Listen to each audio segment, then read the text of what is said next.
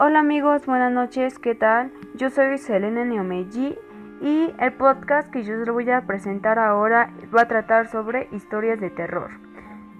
Hace mucho tiempo, mis abuelitos en sus años pasados me contaron sus experiencias que trataban sobre, sobre las brujas. Ellas en las noches salían y dejaban una pata en el dicho clecuil, según sus creencias. A lo que salían era a chupar bebés inocentes, pero tenían el poder de dormir a, a los papás o gente que los rodeaba. Al siguiente día el bebé estaba literalmente con un color morado y moretones por todo el cuerpo. Esa fue una experiencia de la nuera de mi abuelita. Dicen algunos que tienen forma de guajolote y hay gente que los ha visto y a lo lejos son como pequeñas luces verdes que andan en lo, en lo alto de los árboles.